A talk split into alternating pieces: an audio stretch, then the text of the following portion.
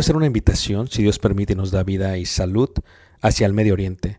Estaremos viajando el próximo año y miraremos lo que es Egipto, las pirámides de Giza, todo lo que está alrededor de la parte de Cairo.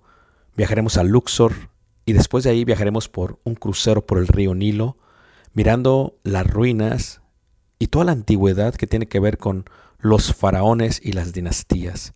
Después de ello tomaremos los desiertos, a través de lo que los israelitas pudiesen ver y lo muestra la escritura, tanto en el libro de Números como en el libro de Éxodo, y miraremos y llegaremos hasta el monte Sinaí, después subiremos el monte Sinaí, si Dios permite lo escalaremos y miraremos el amanecer. Tomaremos la ruta real, por lo que se conoce como Jordania, miraremos varios de los desiertos, de los amonitas, de los amorreos, de los madenitas, de los edomitas, y llegaremos a lo que se conoce como una de las maravillas del mundo, Petra tomaremos y miraremos algunas de las ciudades del Decápolis y luego entraremos por el río Jordán a lo que es Israel y en Israel miraremos muchas de las partes que se mencionan en la Biblia. Durante este viaje, si Dios nos permite, podremos aprender juntos la arqueología, la cultura y también aprenderemos mucho de lo que dice la palabra de Dios y daremos vida a ello mismo en los lugares donde se menciona. Esto será de gran bendición para mí y yo sé que Dios nos bendecirá a todos juntos si es que quieres aprender ello.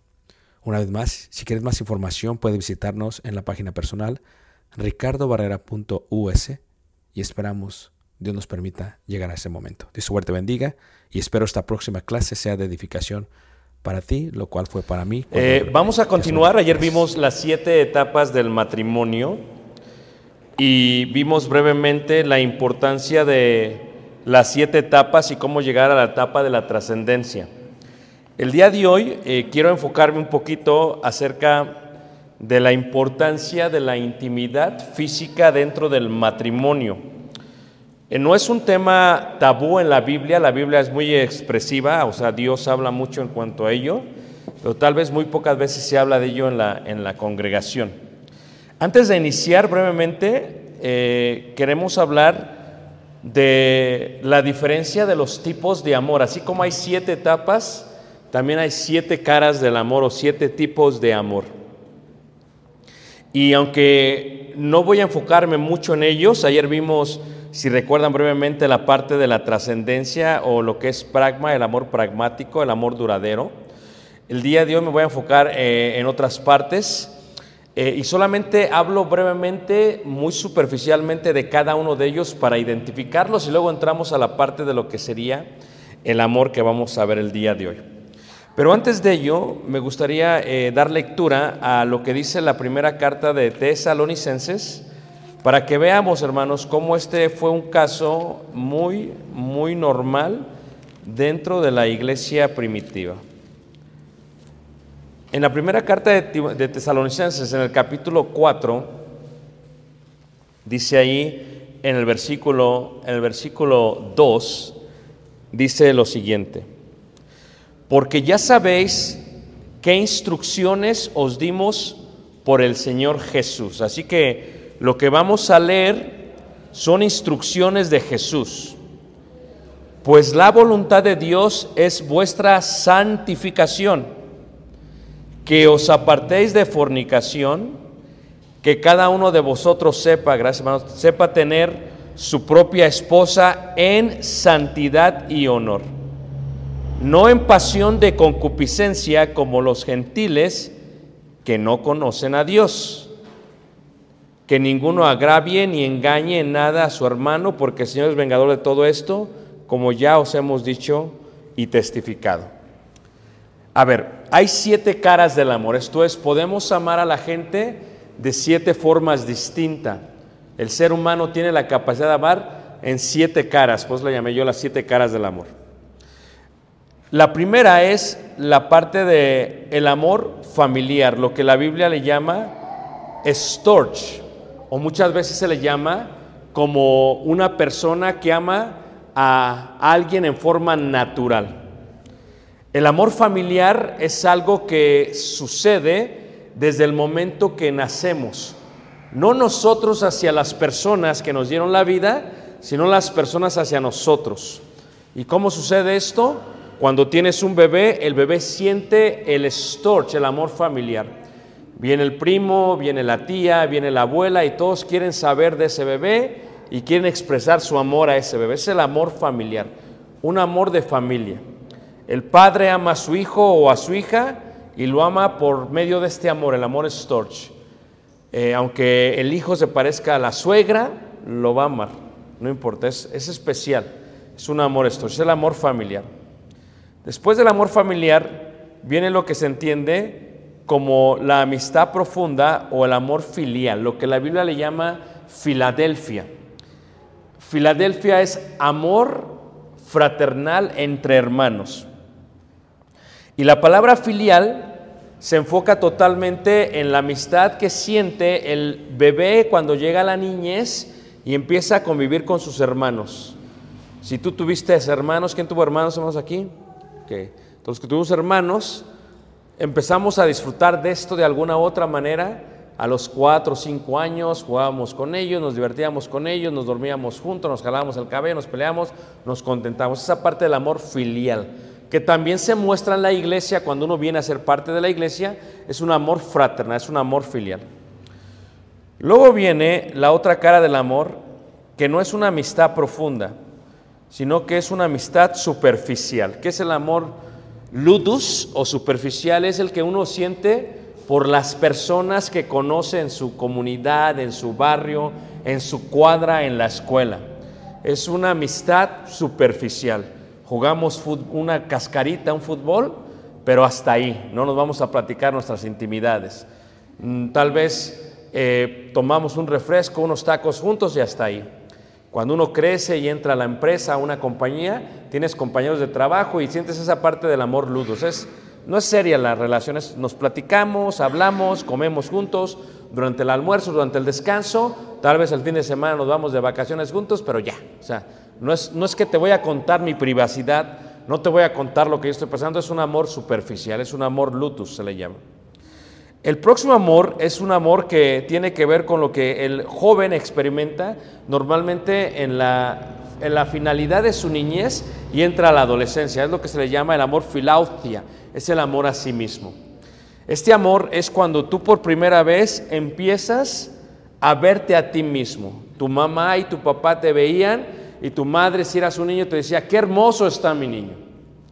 Pero de pronto vienen los amigos de la escuela y te dejan saber que no estás hermoso que estás feo, que estás horrible, que tienes defectos.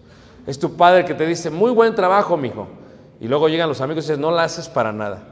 Es la parte donde eh, eh, vas a jugar un futbolito y te escogen como la última parte, o sea, la, última, la última elección eres tú. ¿no? ¿Alguien fue de esos hermanos que te elegían hasta la última parte y te frustrabas, ¿no? Eh, y entonces uno empieza a verse a sí mismo y empieza a tener lo que se le llama una autoestima o una baja estima. Y decide amarse a sí mismo. Y cuando hablamos de este tipo del amor, que es un amor muy distinto, es un amor que mucha gente no lo logra superar, no lo logra hacer, no lo logra de alguna otra manera llevar, llevar a cabo. Si lo viéramos de otra manera y si lo pudiéramos comprender, comprender un poquito mejor, tal vez lo que veríamos sería esto. Déjame ver si encuentro mis notas aquí. Sería esto. Nosotros solamente vivimos aproximadamente 700 mil horas en la vida. Esto es, si es posible, 80 años, si llegamos a los 80 años. Y lo que sucede es algo muy interesante, ¿ok? Trabajamos 8 horas para dormir 8 horas y posiblemente para vivir 4 horas.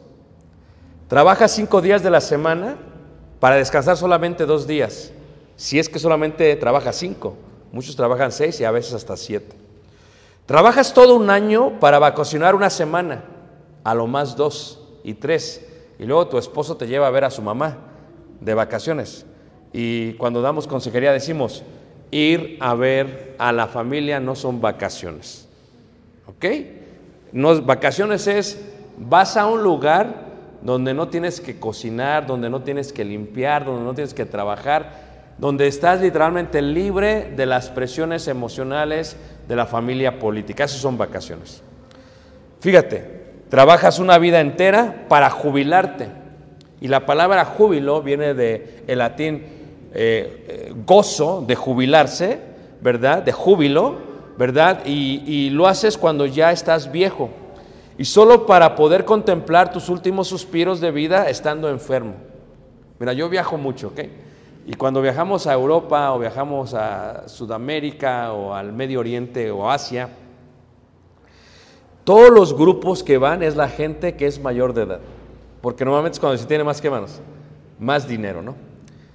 Y cuando van, eh, los ves y dices, híjole, o sea, ven unas escaleras y dicen, no, no, o sea, los ves batallando durante toda la travesía. Por eso hicieron los hoteles tipo resort. La gente va, no sale del hotel, ahí le dan la comida, sale a la playa, se acuesta 10 horas, regresa a su cuarto y se duerme. ¿Por qué? Porque físicamente no es posible, hermanos. Uno se supone que se va a llenar de gozo en la jubilación. Si no llegas enfermo, ¿de qué? De diabetes, de la presión, de colesterol, triglicéridos y todo lo demás que te da. Entonces, jubilarse es imposible y trabajas toda la vida para jubilarte. Dedicamos toda la vida para hacer posible la de los demás Naces y ya hay un compromiso. Los estudios, la patria, el trabajo, el Estado, las costumbres, después con tu pareja, con los hijos, con muchos anhelos y esa sensación que nunca eres suficiente. Y luego llegas solo a tu propia muerte y después nadie se acuerda de ti. Es una realidad, hermanos. Nadie se acuerda de ti. O si tú sabes, ¿tú sabes quién es tu tatarabuelo? No sabes. No sabes ni siquiera dónde está enterrado. Tengo una buena y una mala noticia. La mala noticia es que si te mueres, te van a enterrar donde tú no quieres ser enterrado, aunque tú digas.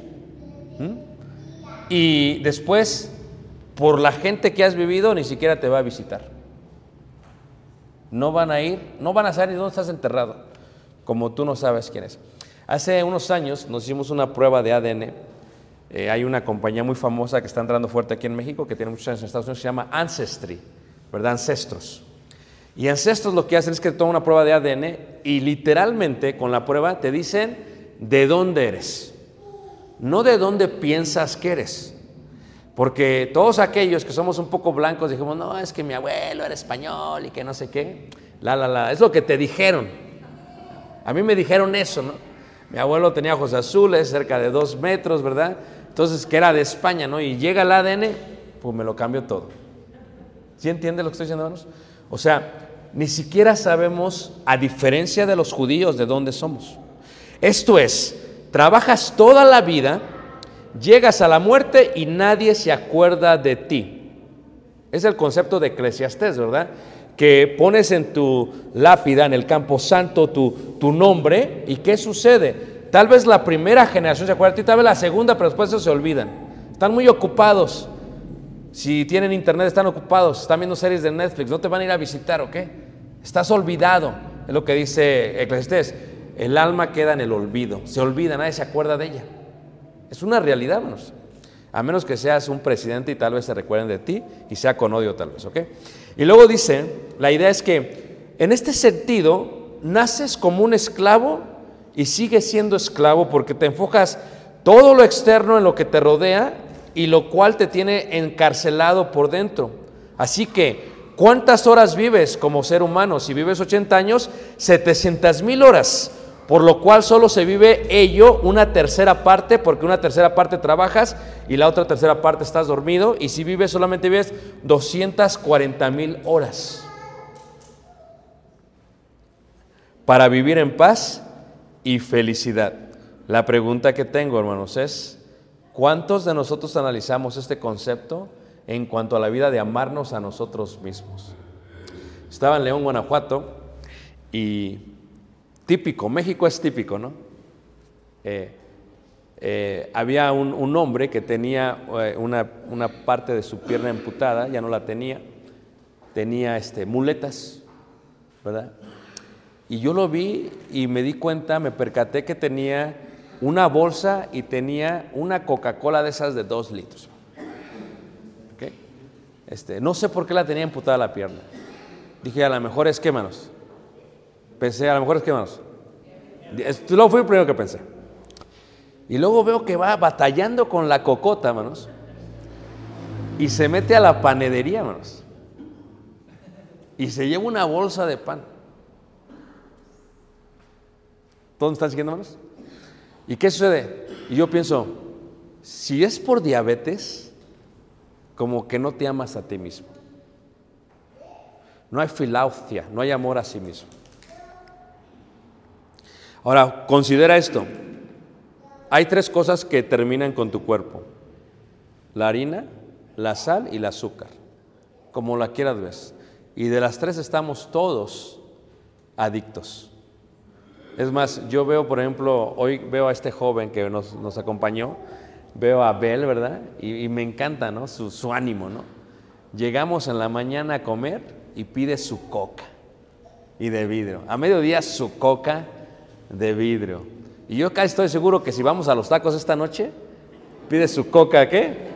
De vidrio. Disfrútalo, porque llega un día que, ¿qué? Se acaba porque te cobra factura. ¿Qué estoy diciendo con esto? que si nosotros no nos cuidamos a nosotros mismos, nosotros no tenemos un amor a sí mismos. Ni siquiera amamos a nuestros seres queridos. ¿Te lo explico mejor? Fíjate, porque vamos a hablar del de, de próximo amor ahorita.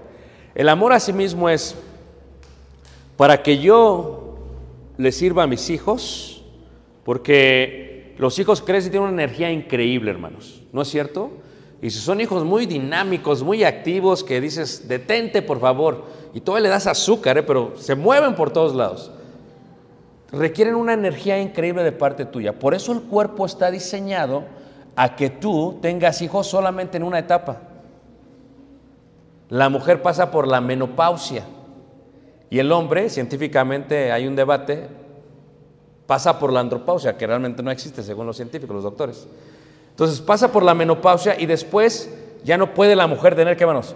Hijos, Dios te dice, no puedes estar cargando niños a los 60 años, a los 55 años. Se acabó tu tiempo para criar hijos, para correr detrás de ellos, para estar, el hombre lo mismo. No puedes educar a un joven a los 70 años. Físicamente, si te pones a jugar con el fútbol, y te caes, te rompes los huesos. O sea, físicamente estamos diseñados de esa manera. El amor a sí mismo es porque me amo y porque amo a mi familia, me voy a cuidar a mí para poder servirle a mi familia. Ahora, entramos a este amor y tengan esto en mente porque entramos, ¿ok? Al amor eros. El amor eros es lo que se le llama el amor eh, pasional. Eros, la palabra transliterada es eros erótico. Erótico, ¿ah? ¿qué es erótico? Es la, la idea de- del amor pasional, de la intimidad física, de la intimidad física. Y de esto vamos a hablar en esta primera hora, ¿ok? Hay pragma y luego hay este, hay ágape, pero eros es donde nos vamos a enfocar. El eros es la parte de la, de la, el amor erótico. No hay familia, no hay matrimonio que no tenga problemas sino por el amor eros. Es un problema, hermanos. Mira, eh, nada más levanten la mano, no apunten, ¿ok? No voy a decir. Eh, ¿Alguien conoce a alguien que ha sido infiel? No apunten, no dicen. ¿Ok? Es común la infidelidad. Más y más es común. La pregunta es ¿por qué? La pregunta es ¿por qué? En Génesis 4.1, cuando se habla del amor, en el hebreo, eh, yada es la palabra que utiliza para eh, el amor, para conocer, ¿verdad? Conoció Adán a su mujer Eva, pero cuando dice la conoció, bíblicamente hablando en la forma hebraica, indica, hebreo significa conoció es que tuvo intimidad física con ella. Es una expresión hebrea, ¿no? Es conoció, porque tú dices, yo te conozco, no, no, no, no, no. no. No, Conocer es, en el concepto bíblico es eso. Dice, la cual concibió y dio a luz a Caín y dijo, por voluntad de Jehová, he adquirido qué? Varón. El amor eros es una de las experiencias más poderosas del ser humano. A ver, lo explico de una manera más sencilla. No hay nada que se sienta tan, tan emocionante, tan pasional, tan increíble como el amor eros. Hay puros matrimonios aquí y ahí se colaron dos, tres, pero voy a hablar de una manera muy amplia, ¿me permiten? Porque es la manera de entender esto. Eh, el cuerpo, estamos diseñados para tener este, este amor eros. Es una realidad, manos. A menos que tengas don de continencia. El don de continencia no anula el eros, ni el deseo. Lo que hace es que lo controla, lo domina. Es la diferencia. Porque estamos diseñados de esta manera, tanto el hombre como la mujer están diseñados para que llegue un momento en su vida que, que lo necesiten. En este sentido, es muy poderoso y es único. Podríamos compararlo, para que me entiendan, como el tener sed. El cuerpo te pide agua. Es algo natural, es algo físico. Y cuando necesitas tomar agua, tienes sed, tomas agua y tu cuerpo, ¿qué mano? Se tranquiliza. De la misma manera, cuando tienes hambre, eh, la mayoría de los maridos se enojan cuando, cuando tienen hambre, ¿no? O sea, tu esposo no come y anda como un león por la casa, buscando a quién devorar. Entonces, es muy natural. Comes y se te quita eso. ¿Todos me están siguiendo, hermanos? Cuando entramos a la parte de la intimidad física, es así el cuerpo, pero es distinto en el hombre y la mujer. En cómo procesan el amor eros. Esto es, el hombre, cuando tiene esta necesidad de la intimidad física, lo siente. Y a veces el hombre lo siente tanto que hasta le cambia la voz cuando le habla a su mujer. ¿Verdad? En la noche le hace, hola, ¿cómo estás? Cambia la voz. La mujer tiene un sentido de que puede percibir qué te traes, qué quieres. Es una realidad, hermanos. Cuando el hombre ha tenido la intimidad física, el hombre, al igual que cuando toma agua, se acabó. Yo eh, me satisfice con lo que hicimos y no hay problema. ¿Estamos todos de acuerdo? Pero ¿qué si la mujer no tuvo la satisfacción? ¿Ah? Y entonces el amor se empieza a ser un poquito complicado. En la Biblia, cuando tú ves el Antiguo Testamento, porque fue diseñado así por Dios el cuerpo físico, el cuerpo físico no fue diseñado para, para anhelar el eros una vez cada año. Muchos dicen que fue diseñado para la procreación. No, no es así, porque si fuera así, solamente necesitaríamos tener esa intimidad física cuando queremos embarazar a nuestra mujer. Pero no es así. Estamos diseñados para de alguna otra manera tener intimidad constantemente. Ese es el diseño del cuerpo, hermanos. Esto no es pecado. Es más, es de gran significado para el ser humano, pero de igual manera puede ser muy peligroso. Esto es, la misma puede unirnos de una manera física y espiritual, logrando ser muy puro y sagrado, pero la misma manera podría llegar a ser una fuerza irresistible que podría cegar y espiritualmente hacer perverso a cualquiera. Esa misma necesidad del eros puede hacer que una persona se enfoque en su pareja y pase de ser solamente de una relación física a una relación espiritual. Es algo hermoso. Pero esa misma, ese mismo amor, esa misma necesidad puede hacer que haga de alguien perverso y ciego. Vamos a hablar abiertamente, hermanos. ¿Por qué hay abuso de menores? ¿Por qué hay esa necesidad? Es una realidad, hermanos. ¿Por qué hay autoestimulación del hombre o la mujer? Porque hay necesidad. Es una realidad. Entonces, todo este tipo de cosas que existen, por ejemplo, la Biblia condena, cuando tú ves el libro de Levíticos, hay ciertas leyes que condenan. La zoofilia la condena y dice, no te vas a llegar a un animal como te llegas a una mujer. Usted está condenable por la Biblia. ¿Por qué lo pone? Y dice como lo hacen las otras naciones. ¿Por qué? Porque las naciones paganas de Israel literalmente tomaban a bestias, borregos, animales, y, se allegaban a ellos. Eso es zoofilia. Y hasta el día de hoy está prohibidísimo en muchos países, pero todavía se practica. Yo le digo esto a los matrimonios. Le digo, por eso hay que tener cuidado cómo uno trata a sus animales. ¿Cómo, hermano? Sí. A veces tratas mejor al perro y al gato que a tu esposo. Le hablas muy bonito al perro y al gato. Hay gente que tiene la costumbre de dormirse con sus perros. Beso al perro. Y el perro, como no tiene, no está hecho imagen semejanza de, de, de, Dios, el perro actúa por puro instinto. El perro no, no, se va a dar cuenta, él si tiene esa necesidad también, te agarra de la pierna y hace eh, lo que tiene que hacer con tu pierna. Porque él no capta la diferencia, hermanos. Pero nosotros somos distintos. Por eso eh, en la carta eh, de Pedro, le llama a algunos que son como animales irracionales, porque el amor también se razona. Ahora, de esta manera requiere este tipo de amor disciplina, temor, precisión y amor. ¿Quién me está siguiendo? ¿Todos están siguiendo? Ok. Veamos un versículo para ver si entendemos esto mucho mejor. Por ejemplo, cuando vemos este, Proverbios en el capítulo 5, Proverbios se escribe con el propósito de educar. Proverbios es un libro para los jóvenes judíos, los adolescentes y jóvenes judíos, es cuando en la sinagoga se enseña. Y cuando vemos Proverbios en el capítulo 5, hay varios puntos que enseña Proverbios, pero hay dos que se enfocan.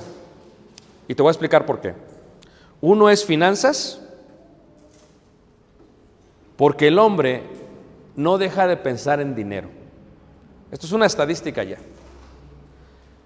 Siempre hay un pueblillo allá en Estados Unidos o en, eh, o en, Escocia o en Inglaterra o en Irlanda que se juntan los científicos y empiezan a hacer un sondeo y, y sacan estadísticas. Ya son estadísticas, hermanos. El hombre no deja de pensar en dinero. Pero, ¿cuál es la otra cosa aparte del dinero que no deja de pensar? Eros. Es una realidad. Eros es algo increíble. Dios nos creó, Dios sabe lo que necesitamos.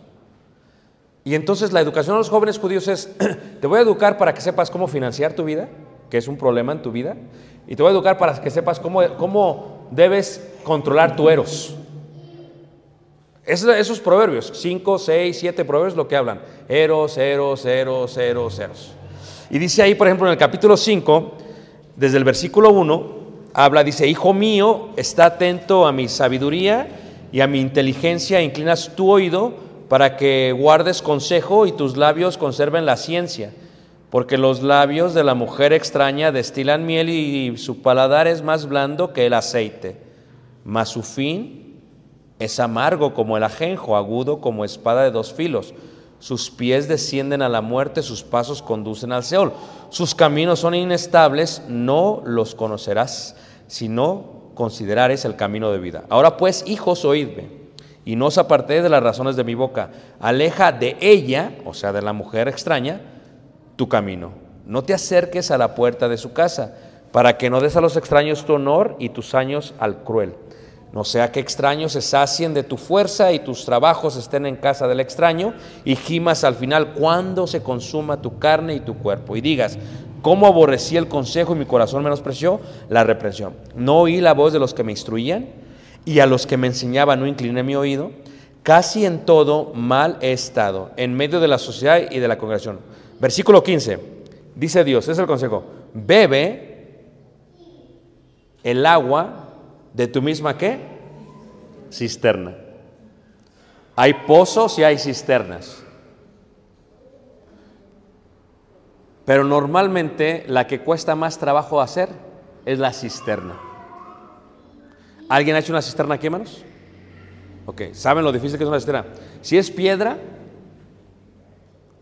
para que tengas agua, tienes que trabajar la cisterna. El agua es vida. Para que tu esposa te dé agua, tienes que trabajar la cisterna. Lo explico de otra manera. Eh, dice así, ahí mismo en el versículo, y los raudales de tu propio qué? De tu propio pozo. La pregunta que nos hacemos o que nos podríamos hacer es, ¿qué es raudales? Y raudales es grandes fuentes de agua como las cataratas del Niágara. Son raudales de agua. Esto es, tu esposa es cisterna y no tiene gotas de agua, tiene raudales de agua. Entonces lo que está haciendo Salomón es que está comparando la intimidad física con la sed. ¿Cómo están siguiendo, hermanos? Y entonces, sigamos leyendo y lo comprenderemos todavía mejor. Versículo, versículo 16 dice, no, dice ahí, se derramarán tus fuentes por las calles y tus corrientes de aguas por las plazas, sean para ti solo y no para los extraños contigo. Sea bendito tu manantial y alégrate con la mujer de qué? De tu juventud. Como sierva amada y graciosa gasola, sus caricias te satisfagan en todo qué? en todo tiempo. Cuando pensamos en el contexto del tiempo, hermanos, en el contexto de, lo que es el amor, de lo que es el eros, una de las cosas que tenemos que entender es que cuando se habla aquí en Proverbios y habla acerca de esto, tu esposa, dice ahí, es como una sierva amada y graciosa gacela. Sus caricias te satisfagan. ¿Cuándo, hermanos? en todo tiempo. Dios te dice, no necesitas otra mujer. A ver si lo voy a volver a repetir, ¿eh? porque como que no captan a veces. No necesitas otra mujer. Mujeres, entienden lo que voy a decir, hermanos. El hombre, cuando tiene intimidad, es como cuando toma agua. ¿Me están siguiendo todos? Por lo tanto, para el hombre, no está tranquilo hasta que toma agua. Y Pablo lo explica de esta manera. Cada uno cumpla el deber que conyugal.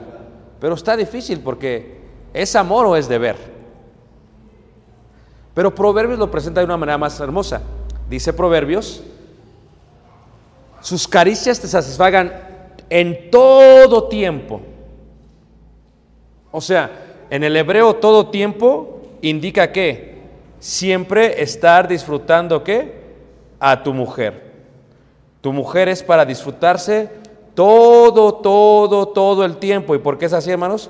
Porque es la bendición que te da tu mujer. Por ejemplo, cuando pensamos en las caricias, en la palabra satisfacción y en la palabra todo el tiempo, se define como tiempo acordado, siempre circunstancial. ¿Qué indica? Que cuando tú tengas sed, tienes cisterna. En inglés sister es hermana, ¿va? Cisterna.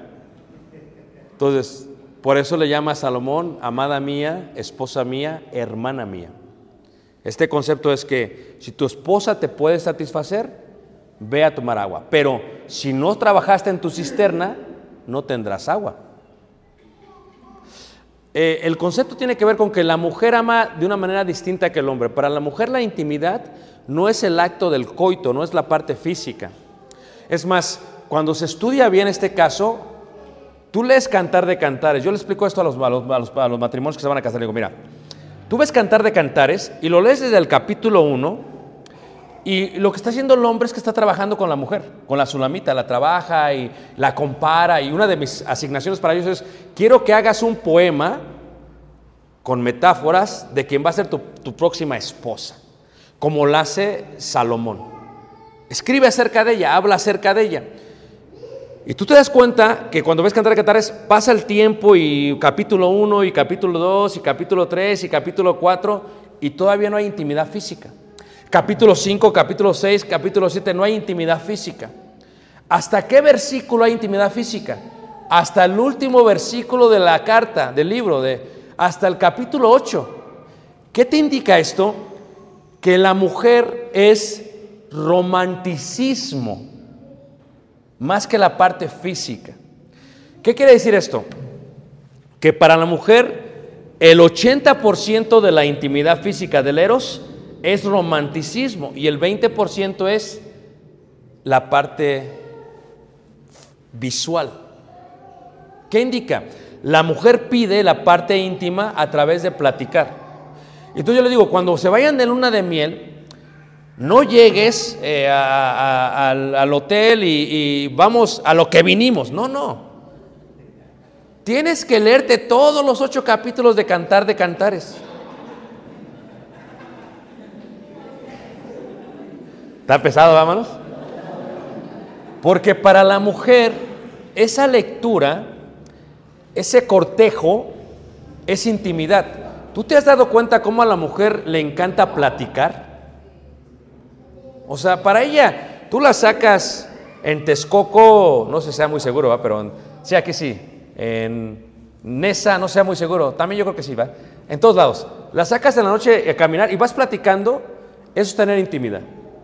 Pero tú tienes que entender como hombre que trabajar la cisterna es trabajo piedra, piedra, piedra, picar, picar, cansar, sudar. Entonces, tú te levantas en la mañana y no le das un beso cuando te vas al trabajo. No le hablas del trabajo. Llegas y exiges la comida. ¿Dónde está la comida? Prendes la tele, ves las noticias, ves los deportes, te olvidas de ella.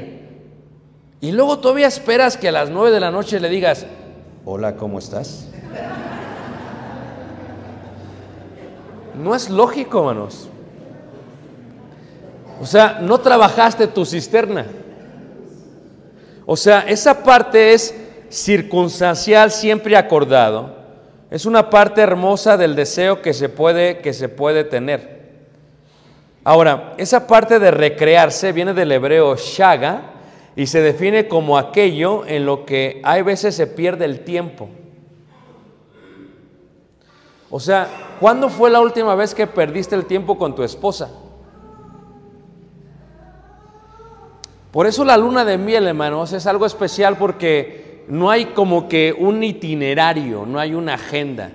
Se van, se ven, se ríen, platican y ella está soñada, es la etapa del romance. Pero después de 10 años, cuando están en la etapa del poder peleándose todavía y no la trabajas, o sea, para la mujer es romanticismo. La mujer quiere que te comuniques con ella. Mira, eh, yo doy una clase de comunicación matrimonial y es que estamos creados diferentes, ¿verdad? Pero tú ves cómo hablan dos hombres. Cuando dos hombres hablan, siempre están de lado a lado. Es más, cuando tú vas a ver el béisbol, van a platicar los hombres. No van a ver el béisbol, están platicando. Si el hombre se pone frente al otro hombre, ya es un reto. ¿Te das cuenta? Por eso como que se mueve así como que al lado otra vez. Porque es un reto. Este concepto del hombre y la mujer, cómo se comunica es diferente. La mujer a veces cuando se comunica con el hombre, la mujer le dice, por ejemplo, ¿cómo te fue en el trabajo? Y el hombre contesta, ¿qué menos? Bien, pero tú tienes que entender, eso no fue lo que la mujer te preguntó. Todos los hombres se quedan como, ¿de qué estás hablando, mano? Eso fue lo que la mujer me... No, no. Yo, yo este concepto lo explico, hermanos, a través de un estudio que hizo un paleontólogo de la Universidad de Cambridge, que hizo un excelentísimo trabajo. Y cuando hace este trabajo este hombre, hermanos, lo que hace es que estudia, es neurólogo, y estudia los dos cerebros. El cerebro del hombre y el cerebro de la mujer. Y él se da cuenta, hermanos, que los dos cerebros, hombre y mujer, cuando nacen, están del mismo tamaño. Pero cuando llegan a ciertas semanas dentro del vientre y empieza la testosterona a, a- a dar en el cuerpo varonil, la testosterona, hermanos, hermanas, empieza a quemar una parte de su cerebro. La parte de la comunicación. Por eso, hermanos, hermanas, no nos podemos comunicar con ustedes. Porque nuestro cerebro está quemado. Y entonces, cuando este hombre, cuando este paleontólogo que hizo un excelente trabajo en la universidad, los compara, los compara como, como les llama, al del hombre le llama S, sistemático, y a la mujer le llama empatía. Y esto es, la mujer tiene la capacidad de comunicarse sin palabras. Por eso la mujer cuando llega a la iglesia dice, la hermana está enojada conmigo. Dices, ¿pero por qué? Ni te ha hablado, dice, está enojada conmigo. Con el lenguaje corporal uno sabe quién está enojado conmigo. Ahora ve este concepto, lo que hace este paleontólogo, ah, sigue hablando y dice, ok, el hombre, para que me entiendan mejor, lo escribo aquí, tal vez de esta manera lo pueden entender mejor, el hombre no puede hacer varias cosas a la misma vez, se tiene que quedar en un lado, no puede pasar de este lado a este lado, nada más se queda de este lado, no puede. Por eso el hombre, hermanos, cuando está viendo un partido de fútbol y tú te sientas y le preguntas, ¿qué significa eso de fuera de lugar? El hombre no quiere hablar contigo. Y tú, explícamelo, mi amor. O sea, no. El hombre ya tiene tres comentaristas en la tele para tener otro acá. El hombre está enfocado en el partido. Es sistemático. De aquí a allá. Es, vamos a tener intimidad, ya acabamos, se terminó. Es sistemático. Es punto A, punto B. Así somos los hombres. Vamos a las tiendas. Estoy generalizando, ¿qué? Pero vamos a las tiendas y a veces el hombre, ¿qué quieres? ¿Ya lo compramos? Vámonos. La mujer tiene la capacidad, hermanos, de, de pasarse de un lado del cerebro al otro lado. La mujer tiene la capacidad, hermanos, de, de ver la tele, contestar el teléfono, hablarle a los hijos, pegarle si es necesario, cocinar, todo a la misma vez. Es un incre- increíblemente, la mujer es increíble, hermanos. Ahora imagínate a la mujer, hermanos, en la parte íntima. Cuando la mujer te pregunta algo, te dice, ¿cómo te fue en el trabajo? Y tú dices, bien, no fue lo que la mujer te preguntó. Dices, no, sí, no, no, es que, escúchame, ¿ok? La mujer nunca, no, ¿no te pasa cuando dice, ¿tienes sed?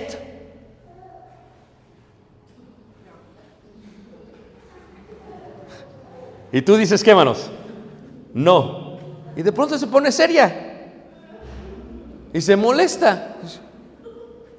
¿Qué pasó? No, la mujer no te preguntó si tenías sed.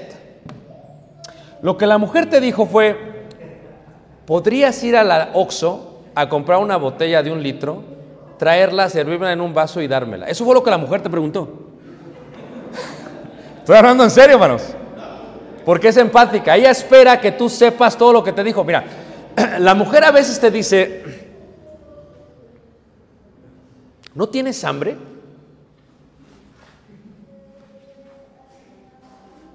No, no tengo hambre.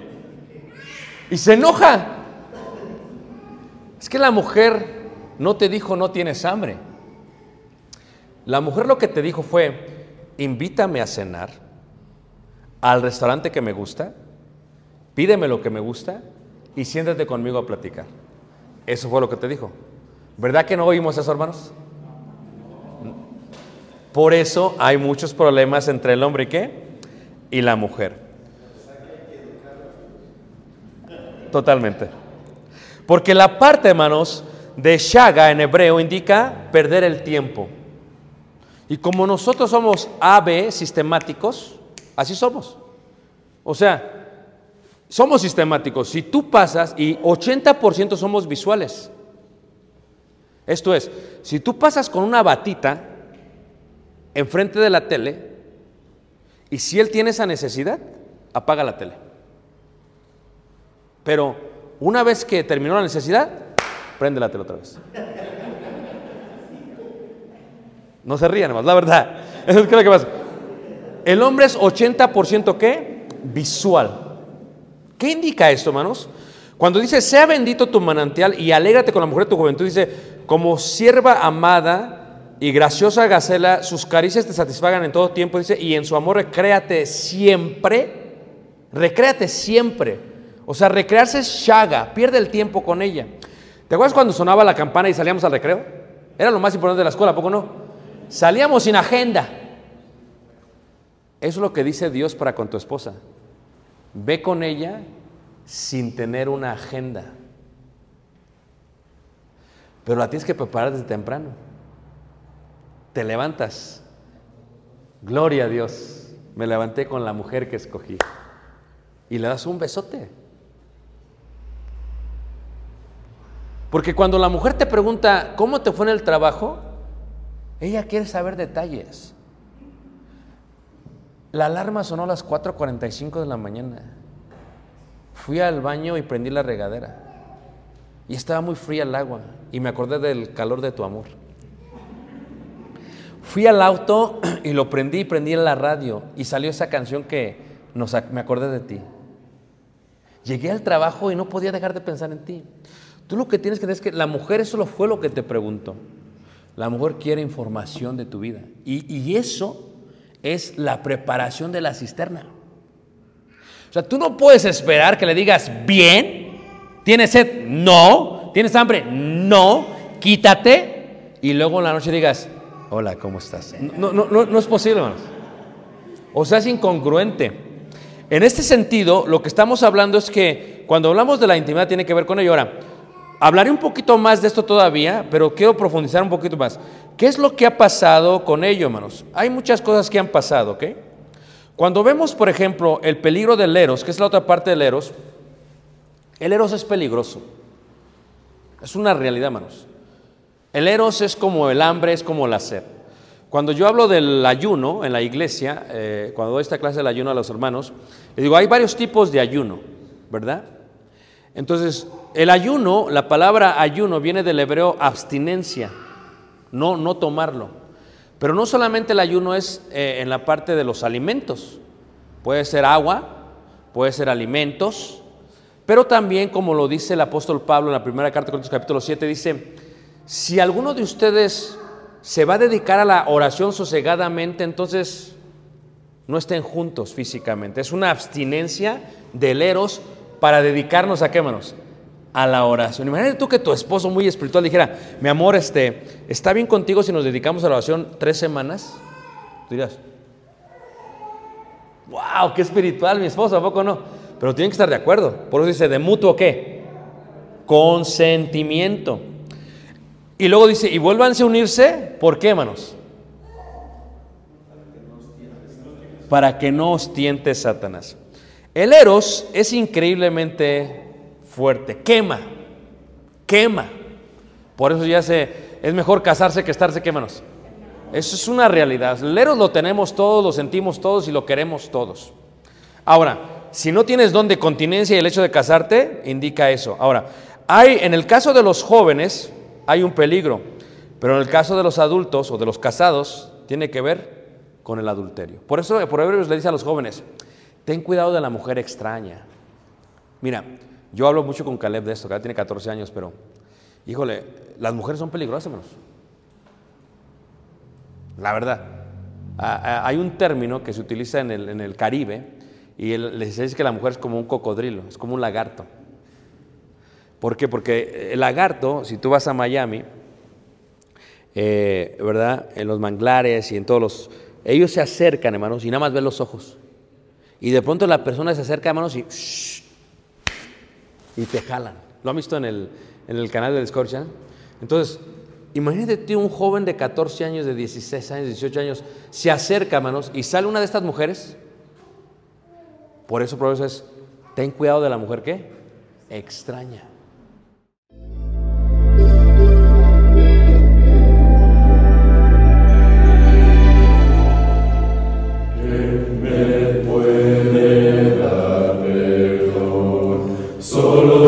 Jesús, la sangre de Jesús y un nuevo corazón. Solo de Jesús, la sangre